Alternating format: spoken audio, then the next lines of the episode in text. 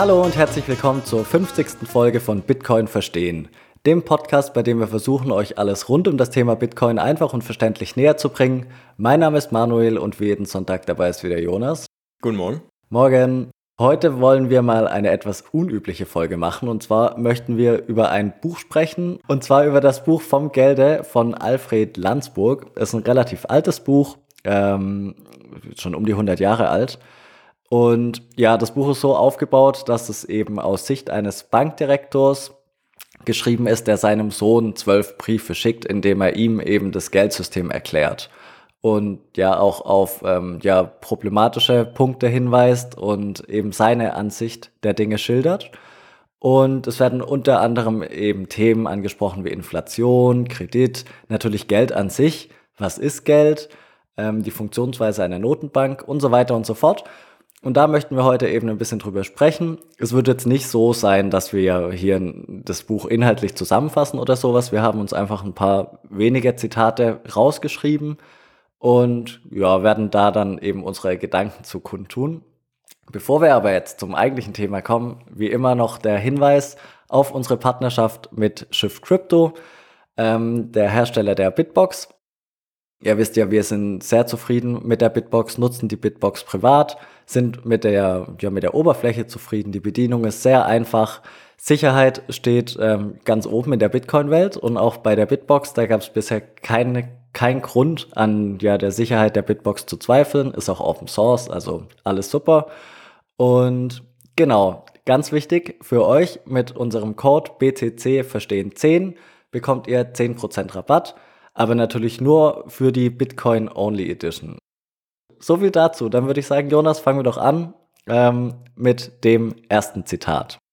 Genau. Und das erste Zitat ist interessanterweise, glaube ich, sogar der erste Satz direkt im Vorwort. Mhm. Und hat mich, glaube ich, am meisten gewundert. Und das fand ich ganz interessant. Und ich lese einfach mal ganz kurz vor.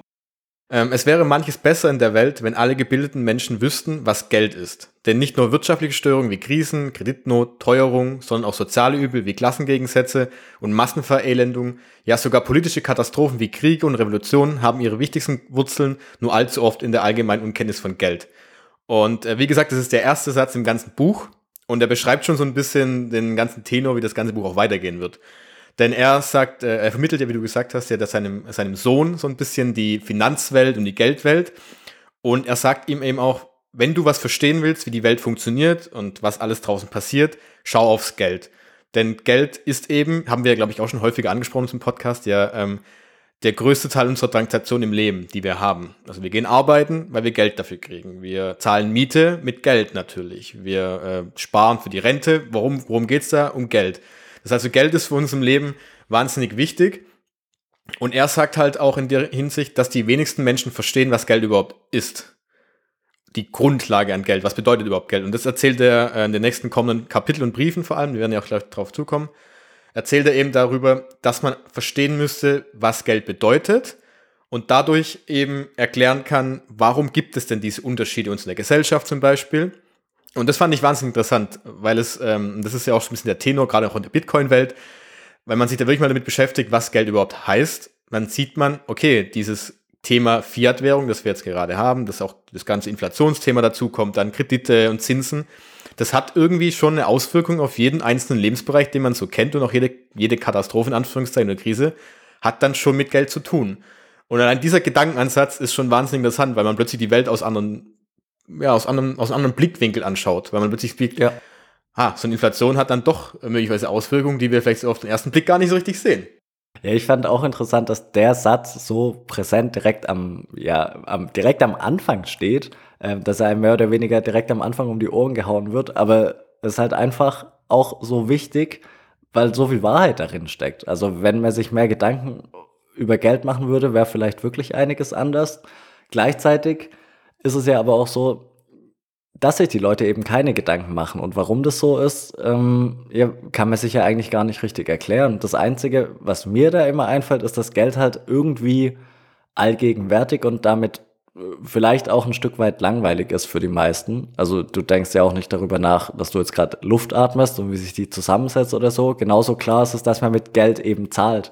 Also vielleicht liegt es daran, aber die Konsequenzen sind halt enorm, weil Geld eben in jedem Lebensbereich ausströmt. Alles, was wir mit Geld machen, wird eben dadurch beeinflusst, ist ja klar. Also wenn du jetzt im Laden was kaufst, ist es mit Geld, dein Handyvertrag ist mit Geld, wenn du Strafzettel zahlst, ist es mit Geld, eine Versicherung, alles, alles ist mit Geld, die Miete. Und ähm, ich kann es nicht ganz nachvollziehen, warum da so eine Abneigung gegenüber dem Thema an sich besteht. Wobei es natürlich so objektiv betrachtet ein relativ trockenes Thema ist. Aber wenn man sich ein bisschen damit auseinandersetzt und die Hürde nimmt, Geld ist irgendwie ja, langweilig oder kompliziert oder keine Ahnung, dann ist es wirklich Wahnsinn, was, was da für ein Rattenschwanz halt dranhängt. Und also der Satz direkt am Anfang ist so gesehen eigentlich genau richtig platziert, weil er ist im Endeffekt die Kernaussage des ganzen Buchs. Es wäre viel besser, wenn man sich damit auseinandersetzen würde. Ja, ich glaube halt, das ist auch so eine Art Selbstverständlichkeit. Man wächst halt auf, du lernst es von deinen Eltern meistens, ja. Das ist halt, die Eltern benutzen Geld, als Kind kriegst du dein Taschengeld und du hinterfragst es ja nicht und du lernst es ja auch nicht in der Schule. Geld ist halt da und wenn du über Geld was erfahren willst, musst du entweder theoretisch was in die Richtung studieren. Aber auch da würde ich jetzt gerade, glaube ich, bezweifeln, selbst wenn du was im Finanzbereich studierst, ob da das Geld wirklich so hinterfragt ist, wie das, was, der, was die Grundlagen davon sind, oder ob da nicht einfach nur die aktuellen ökonomischen Zusammenhänge dargestellt werden. Und ähm, du müsstest halt einfach selber aktiv werden, um wirklich hinter zu fragen, okay, halt mal stopp. Was ist dieser Euro, den ich gerade in der Hand habe? Wie setzt er sich zusammen? Was bedeutet überhaupt, wenn ich dir jetzt manuell 5 Euro gebe und du gibst mir dafür das berühmte Snickers? Und ich glaube, das ist ein bisschen die Schwierigkeit, dass wir einfach das als selbstverständlich hinnehmen. Das ist halt so, ja, es funktioniert ja, ich habe mein Geld auf, der, auf dem Konto und ja, passt ja. Und es passiert mir nichts. Und ich glaube, das ist so ein bisschen der Punkt, wenn man sich einmal mit dem Thema auseinandersetzt, weißt du ja auch selber, dann hörst du gar nicht mehr auf, drüber nachzudenken. Weil dann siehst du plötzlich die, äh, die, den Euroschein in einem komplett anderen Licht. Und du siehst diese Meldungen, die gerade reinkommen, ja, die EZB oder der Staat pumpt nochmal, keine Ahnung, x Billionen Euro in die, in die Wirtschaft. Was heißt das überhaupt? Und deshalb finde ich das, glaube ich, wäre das viel, viel krasser und schöner, wenn man, wenn sich noch mehr Menschen mit dem Thema Geld auseinandersetzen würden. Sehr gut. Ähm, jetzt haben wir also gesehen, dass Geld wichtig ist. Was ich auch interessant fand, ist der Frage nachzugehen, was ist denn Geld? Und das versucht er eben auch so zu definieren oder was heißt er versucht Er ja, teilt eben mit, was seiner Ansicht nach Geld ist.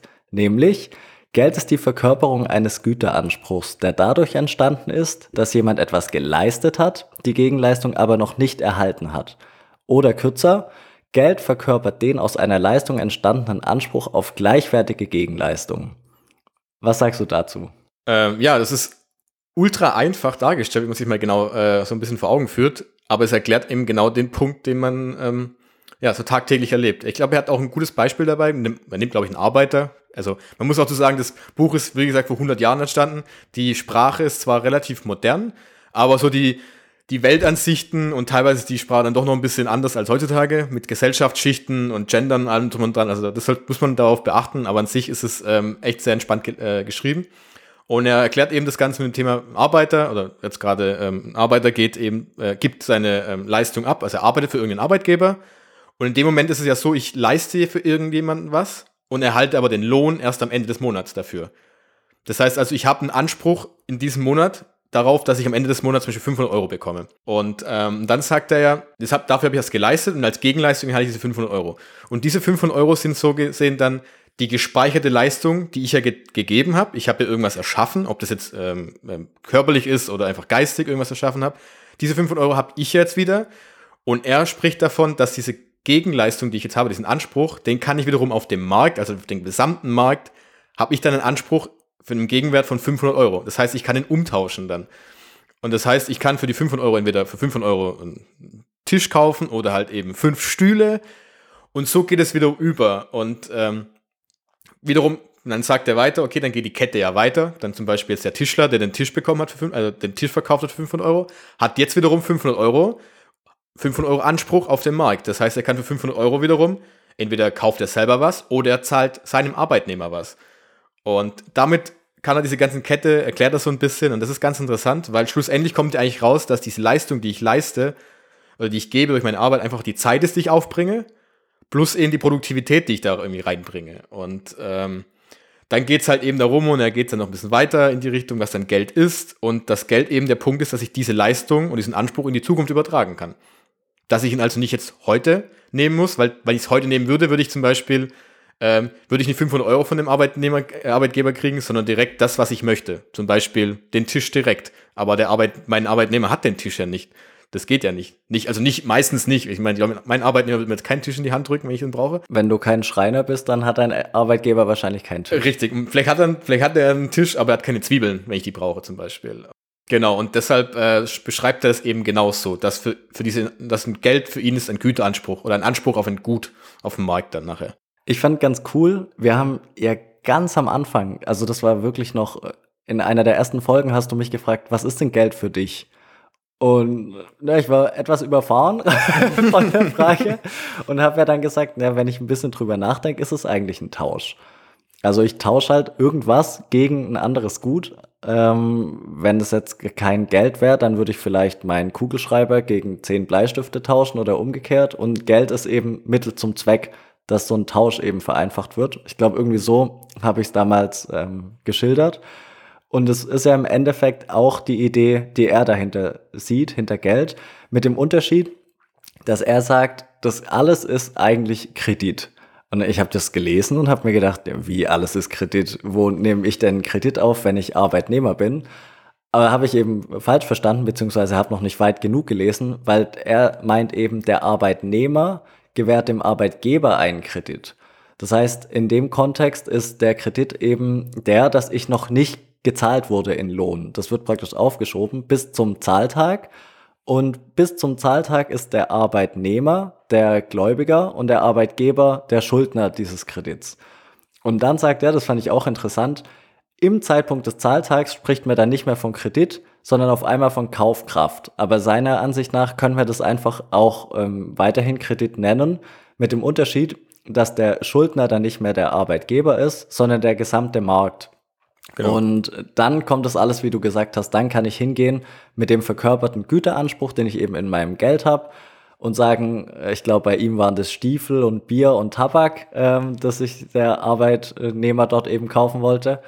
Und dann ist der ganze Kreislauf eben in Gang gesetzt. Und das fand ich, ja, fand ich interessant, das so zu lesen, gerade mit dem Titel Kredit, weil Kredit ist für mich eben immer ja irgendwo schon negativ behaftet, weil Kredit sind gleich Schulden ähm, für mich gedanklich. Also das assoziiere ich da eben mit. Aber zu sagen, der Arbeitnehmer gibt dem Arbeitgeber einen Kredit bis zum Zeitpunkt des, Zeitpunkt des Zahltags, fand ich eine interessante Ansicht.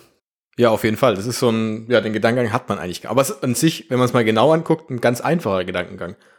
Mhm. Das ist jetzt, jetzt nichts Weltbewegendes, aber wenn man es mal so runterbricht, und das macht er ja auch immer sehr gut, er bricht wirklich diesen einen Tausch, den man hat, wenn man arbeiten geht.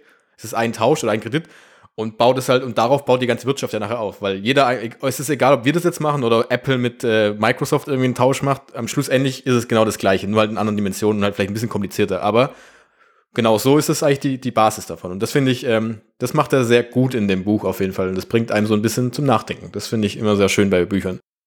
Ja, das, also das Buch im Besonderen regt extrem zum Nachdenken an, finde ich. Ähm, ich finde cool, dass immer im darauf folgenden Brief der vorherige Brief nochmal kurz zusammengefasst wird. Dann merkt man auch immer, hm, habe ich es jetzt komplett verstanden oder sollte ich vielleicht nochmal lesen?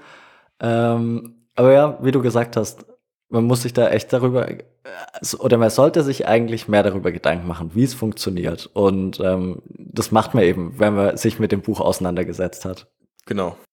Was ich auch noch ganz interessant fand, ähm, ist, dass er eben immer wieder so kleine Beispiele einbaut in sein Buch. Ähm, jetzt gerade als Beispiel, was passiert, wenn neue Geldzeichen, sagt er. Also er differenziert zwischen Geld an sich und Geldzeichen.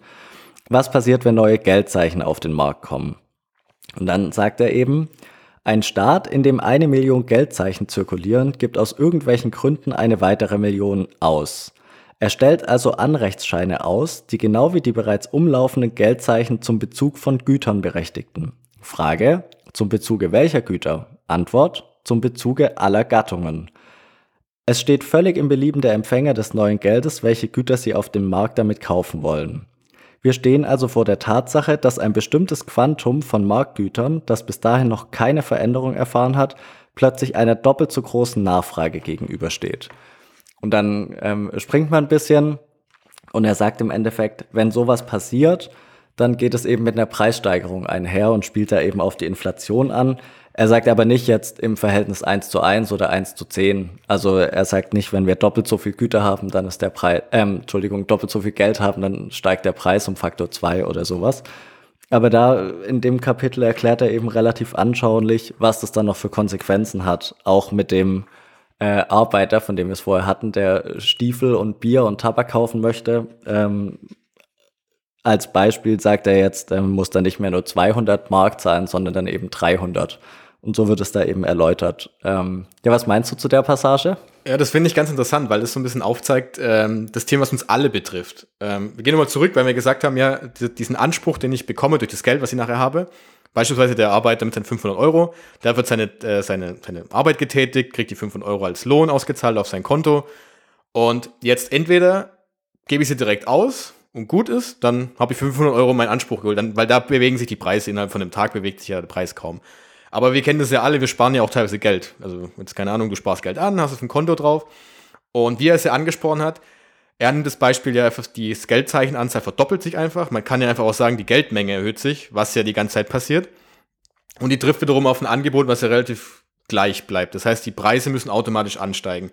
Was bedeutet das wiederum für den Arbeiter, wenn er fünf Jahre später plötzlich auf Preise trifft, die teurer sind? Also sein Stiefel hat mal früher 100 Euro gekostet also hat ätherisch fünf Stiefel kaufen können für den gleichen Preis. Und fünf Jahre später ähm, hat sich verfünffacht zum Beispiel. Was heißt es dann mit den 500 Euro? Er kann sich nur noch ein Paar Stiefel kaufen. Jetzt ist mal ganz, ganz einfach ausgedrückt. Aber das ist eben der, das ist dieser Punkt des Kaufkraftverlustes. Ich, meine Leistung, die ich zu einem bestimmten Zeitpunkt gebracht habe, die Ansprüche, die ich bekommen habe, sind komischerweise in der Zukunft weniger wert. Das heißt also, ich werde eigentlich, er nennt es glaube ich sogar bestohlen, so ein bisschen, also er drückt es hart aus, hat eine relativ krasse Wortwahl, genau. Ich glaube, er spricht von Diebstahl in einer besonders raffinierten Form oder sowas. Ähm, ja, er, er, positioniert sich recht deutlich. Nein, aber an sich ist es genau, darum geht es ja auch. Und das können wir ja auch auf heute übertragen. Ich meine, du kriegst jetzt, keine Ahnung, du kriegst jetzt dein, dein Gehalt ausgezahlt, 2000 Euro netto mal beispielshaft. Und die 2000 Euro netto sind halt die, die geben dir jetzt gerade einen Anspruch auf eine bestimmte Menge an Produkten, die du kaufen könntest. Also Miete auch und alle anderen Sachen, Essen. Und wenn die Preise ansteigen, was bei einer Inflation eben passiert, weil die Geldmenge ausgeweitet wird, kriegst du halt in zwei Jahren für die 2000 Euro nicht mehr das gleiche wie heute. Und das ist ein Fakt, das ist, das ist so. Man sieht es ja vielleicht am Lebensmittelmarkt jetzt nicht ganz so krass, aber man, wir sehen es bei den Mieten, die steigen, man sieht es bei den Immobilienpreisen, die steigen. Aktienmarkt ist auch nichts anderes eigentlich. Und da sieht man wiederum, ja okay, warum ist dann zum Beispiel die Leistung, die ich vor zwei Jahren getätigt habe, weniger wert als äh, heute? Da ist für mich so ein Punkt, wo ich denke, krass. Wenn man sich das mal versteht, dann sieht man auch seinen Punkt, wo er dann sagt, es ist ein Diebstahl an den Menschen eigentlich. Ja, die Konsequenz aus dem, was er sagt, ist ja, das inflationäre Geldsystem hat an mehreren Stellen äh, Probleme und die gilt es eben anzugehen. Oder ähm, das wäre wünschenswert, wenn es anders wäre. Ähm, wir, wir haben noch viel mehr Zitate rausgeschrieben, aber äh, irgendwie geht es etwas länger als gedacht. Ähm, deshalb würde ich sagen, gehen wir jetzt dazu über, uns äh, ja damit ein bisschen auseinanderzusetzen, was er gesagt hat, oder? Ja, können wir machen, klar. Okay. Ähm, also die Konsequenz wäre ja dann, dass ein Geldsystem besser wäre, das ähm, eben nicht inflationär funktioniert. Er sagt jetzt nicht, es muss deflationär sein, meine ich, aber er sagt halt, die Inflation ist halt nicht so cool, salopp gesagt, weil den Leuten halt Kaufkraft verloren geht. Würdest du das so unterschreiben? Ähm, ja, er sagt ja auch, dass es noch mehrere Auswirkungen gibt. Und das ist ja auch das, was, was, was er am Satz im, im Vorwort gesagt hatte, dass eben diese Inflation einige Auswirkungen hat, die man vielleicht so auf den ersten Blick gar nicht sieht. Ähm, Gerade auch wir in Deutschland haben immer diese Diskussion zwischen Schere, Arm und Reich, wo die herkommt. Warum macht zum Beispiel jetzt ein Mensch, der äh, sowieso schon reich ist, während so einer Krise, wie wir ja gerade haben, noch mehr Geld. Das gibt doch überhaupt keinen Sinn. Alles ist dicht. Und das kommt eben zum Beispiel aus diesem Punkt, weil eine Inflation bedeutet ja immer, die Preise steigen an. Das heißt, die Preise steigen an von einem Lebensmittel, das was wir ja alle nehmen, aber sie steigen auch gleichzeitig an bei einer Immobilie. Immobilienpreise steigen an, Aktienpreise steigen an, weil da Geld reinfließt. Das heißt, also da trifft ja dann wiederum Geld auf ein knappes Gut, wie zum Beispiel Aktien gibt es ja eine bestimmte Menge teilweise. Und jetzt ist ja der Punkt, ähm, Einkommen von uns hat jeder. Fast jeder. Das ist die, die, der Busfahrer, die, äh, die Ärztin, wer auch immer, haben alle Einkommen, aber nicht jeder hat zum Beispiel Immobilien oder Aktien. Oder Bitcoin, kannst du auch sagen. Und dadurch geht eben, dass der Punkt ist, die Leute, die eben keine Sachwerte haben, wie zum Beispiel Immobilien, die verlieren ja eigentlich nur an Kaufkraft, weil ihr, ihr Einkünfte nicht weniger, nicht mehr werden. Dafür auf der anderen Seite alle, die eben Immobilien besitzen oder Aktien besitzen, profitieren eben davon, weil der Preis ansteigt. Und zack, automatisch hast du dieses, diesen Punkt, dass es diese Schere immer weiter auseinandergeht.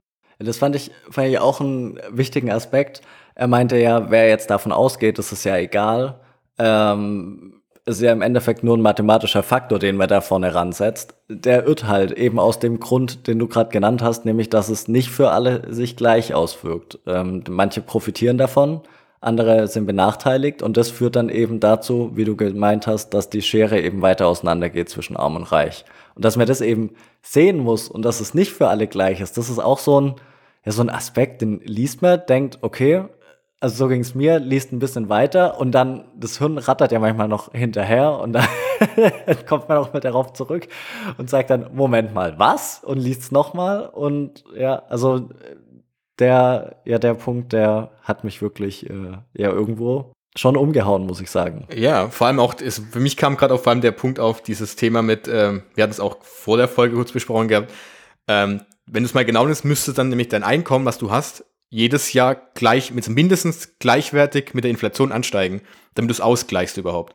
Ja, das ist auch ein interessanter Punkt. Ähm, was wäre die Konsequenz von einem, also das krasse Gegenteil wäre ein deflationäres Geldsystem. Was wäre die Konsequenz davon? Ähm, die Konsequenz davon wäre eigentlich, dass du, wenn du jetzt heute 1000 äh, Euro verdienst im Monat, dann im nächsten Monat oder im nächsten Jahr, je nachdem wie lange man den Zeitraum macht, dir dein Gehalt reduzieren müsste, dass du immer noch die gleiche Kaufkraft hast. Also dann sind es je nach äh, Grad der Deflation halt nur noch 980 Euro oder vielleicht auch noch 950 Euro, was egal ist, weil du immer noch die gleichen Güter dafür kriegst. Also der Gegenwert würde gleich bleiben.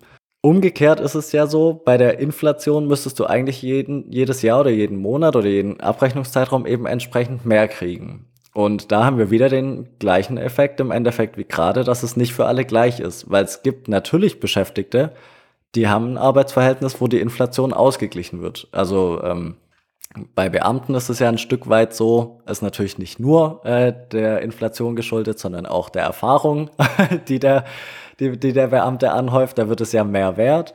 Da ähm, gibt es ja diese Besoldungstabellen und man bleibt eben in seiner Besoldungsgruppe zwar gleich, A12, A13 oder was weiß ich, und rutscht dann immer weiter nach rechts. Und alle äh, paar Jahre erlangt man eben so eine neue Erfahrungsstufe, die mit einer Erhöhung eben verbunden ist. Das gleicht zum Teil auch die Inflation aus.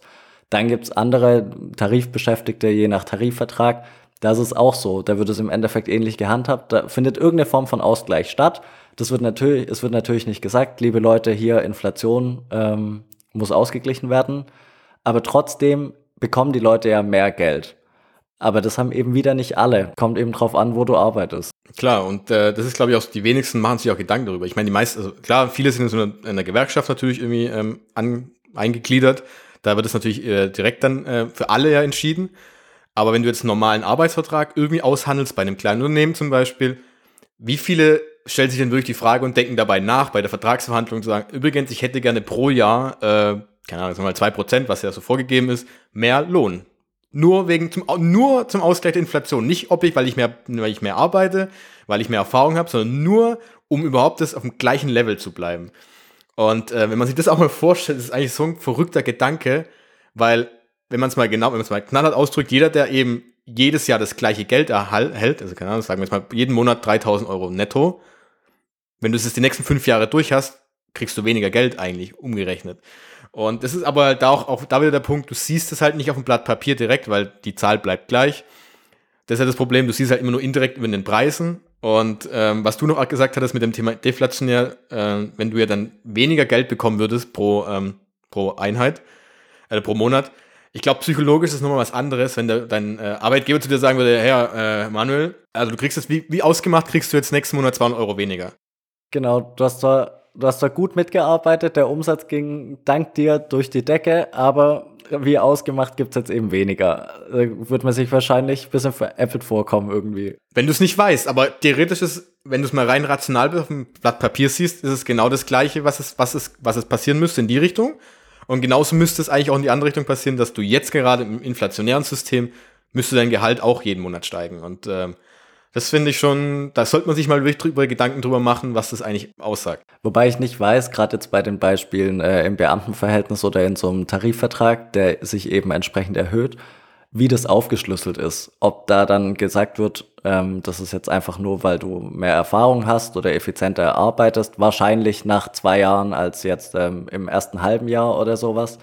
Oder ob da wirklich schon auch der, der Inflationsgedanke im Hintergrund steht. Und das ist eben wieder der Aspekt, warum sich wenig Leute über Geld überhaupt Gedanken machen, weil man kann ja immer noch alles kaufen. Also man hat dann eben mehr Geld. Das muss ja nicht mit einer Beförderung einhergehen, dass sich das Gehalt erhöht, wenn du eben in so einer Position arbeitest.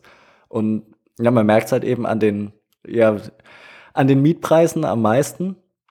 Und das war es ja im Endeffekt. Im Großen und Ganzen geht es uns ja allen gut. Und ich glaube, das ist mit ein Grund dafür, dass eben ja sich so wenig Leute da wirklich mit auseinandersetzen.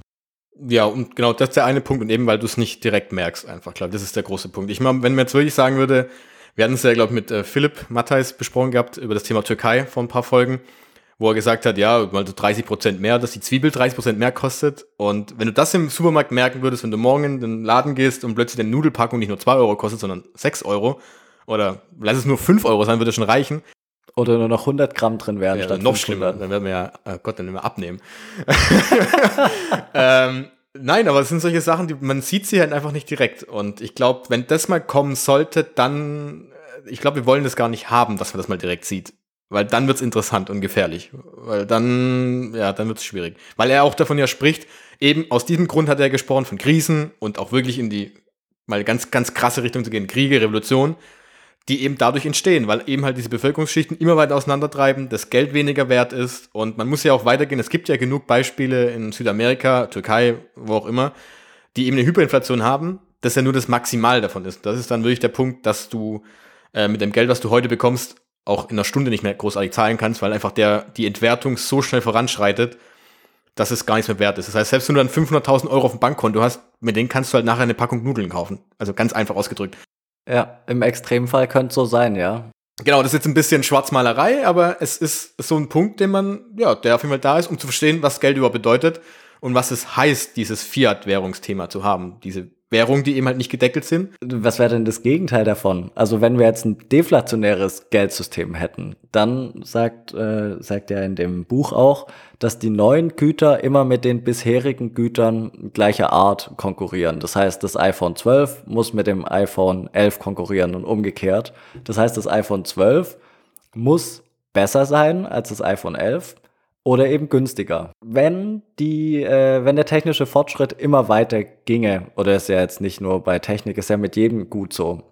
Angenommen, das wäre jetzt ein Gut, das ähm, nicht technisch bedingt immer besser werden würde, sondern eine Kartoffel. Eine Kartoffel bleibt eine Kartoffel. Da gibt's gibt's nicht viel Entwicklungspotenzial. Ja, was, was wäre dann die Konsequenz? Würden dann die Güter auch immer günstiger werden, bis es irgendwann im Extremfall äh, ein Cent wäre als kleinste Einheit? Oder wie müssen wir das dann handhaben? Ja, das ist eine gute Frage, die ich dir nicht so direkt beantworten kann. Also wäre für einen Punkt, den man auch wirklich mal, also den ich sowieso, oder wir haben ja gesagt, wir wollen das sowieso mal besprechen mit jemandem, der da, also auch gerade zur VWL in die Richtung, was natürlich spannend wäre.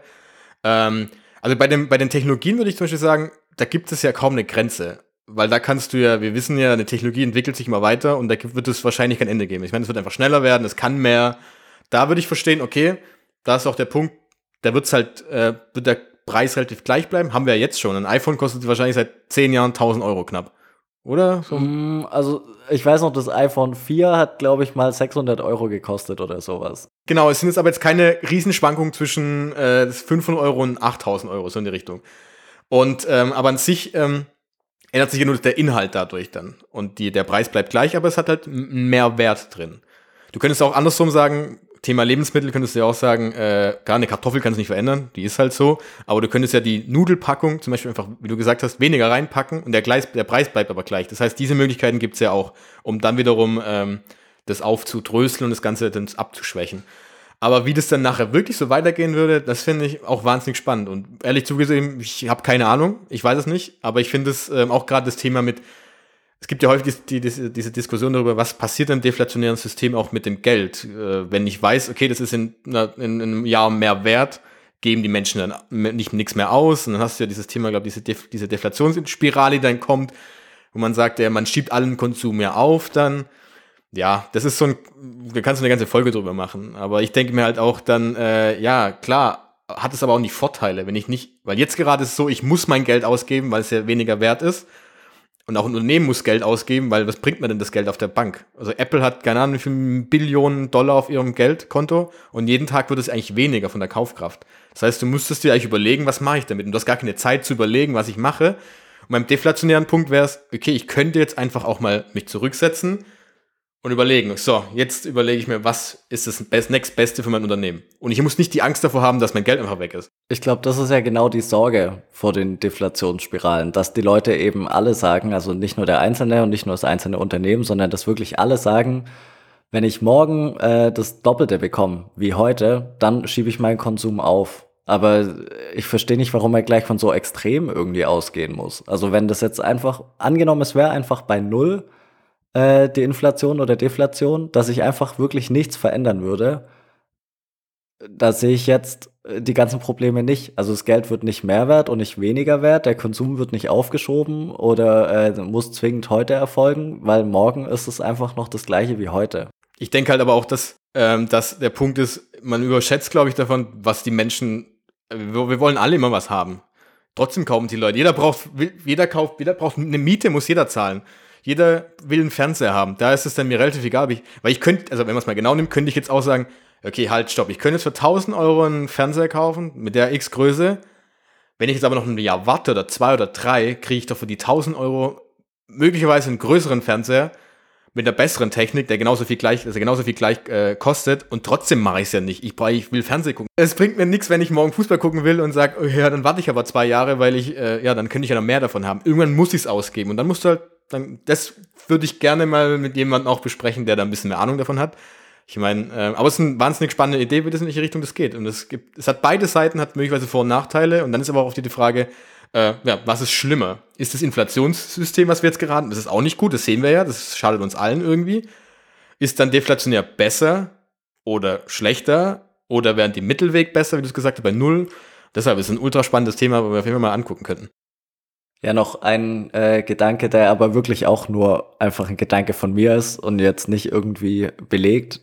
Zu der Annahme, dass der Konsum trotzdem stattfinden würde, glaube ich, dass es einfach auf die Güter ankommt. Also sowas wie Essen, Miete, äh, Nahrung insgesamt, Strom, Heizkosten, all das, was man braucht, würde natürlich gezahlt werden. Ähm, aber ich könnte mir schon vorstellen, dass Luxusgüter zumindest eine Zeit lang der Konsum, dass der da schon aufgeschoben werden würde. Ähm, einfach weil man es jetzt nicht braucht. Und ähm, wenn ich jetzt wieder bei dem, äh, bei dem Porsche bin, wenn ich weiß, heute muss ich 100.000 Euro zahlen und in ein paar Jahren sind es vielleicht nur noch 80, ähm, würde ich mir das vielleicht überlegen. Andererseits ist da dann wieder das Problem, in Anführungszeichen, mit dem Fortschritt. Also wenn ich fünf Jahre warte oder sieben, dann gibt's vielleicht schon Facelift und dann habe ich vielleicht doch keine Lust mehr, auch nur 80.000 Euro für den bisschen älteren Porsche zu zahlen, sondern will ich dann schon wieder, wenn ich eh schon so viel Geld ausgebe, dann schon das Beste, was aktuell möglich ist. Also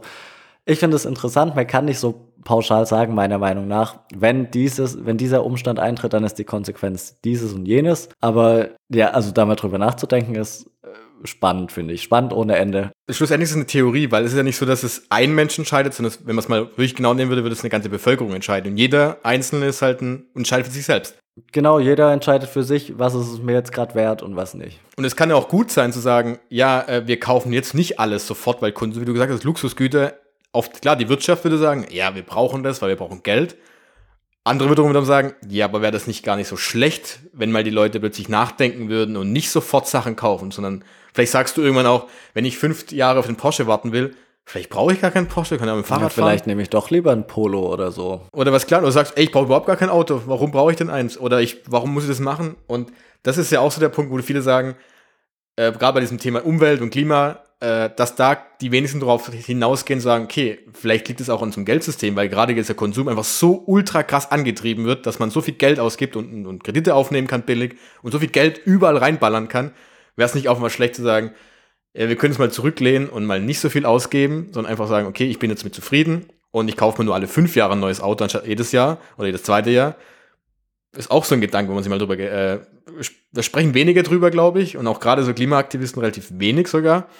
Und ich glaube, äh, ja, das ist auch so ein Punkt, kann man auch auf jeden Fall mal sich im Kopf behalten und mal ein bisschen nachdenken, was da so abgeht. Ja, gerade zu deinem letzten Beispiel. Ähm, es gibt ja so Preisvergleichsportale oder Foren. Zum Beispiel MyDeals ist ja relativ groß. Und ähm, da werden ja auch immer irgendwelche Deals promoted, also irgendein günstiges Angebot zu irgendeinem Produkt, das ist vollkommen egal. Und da habe ich schon häufiger gelesen, danke für den Deal, brauche ich nicht, habe zwei Stück bestellt. Und das, das trifft, ja, trifft ja genau das, was du gesagt hast, dass man sich vielleicht eher hinterfragen würde, ob ich es jetzt brauche oder nicht. Ähm, weil man irgendwie dazu fast schon getrieben wird, oh, Angebot, oh ja, ich brauche das, ich will das. Ob das sinnvoll ist oder nicht, ja, muss auch jeder entscheiden. Der Punkt ist ja auch mit diesem, mit den Kreditvergaben, die gibt's ja auch die ganze Werbung dafür, dass du, keine Minuszinsen zahlen musst bei einem Kredit oder kriegst halt einen Kredit umsonst oder ganz, ganz billig oder ganz ein Haus. Das ist ja genau das Gleiche. Du, du wirst dazu angeregt, das Geld auszugeben, damit es in die Wirtschaft reinkommt, obwohl du es eigentlich dir gar nicht leisten kannst, weil du einen Kredit aufnehmen musst. Und das ist ja genau das Gleiche. Und das sind alles so Punkte, die halt einfach diesen Konsum einfach anregen. Und ob das gut oder schlecht ist, muss halt jeder selber für sich beantworten. Ja, schönes, schönes Schlusswort.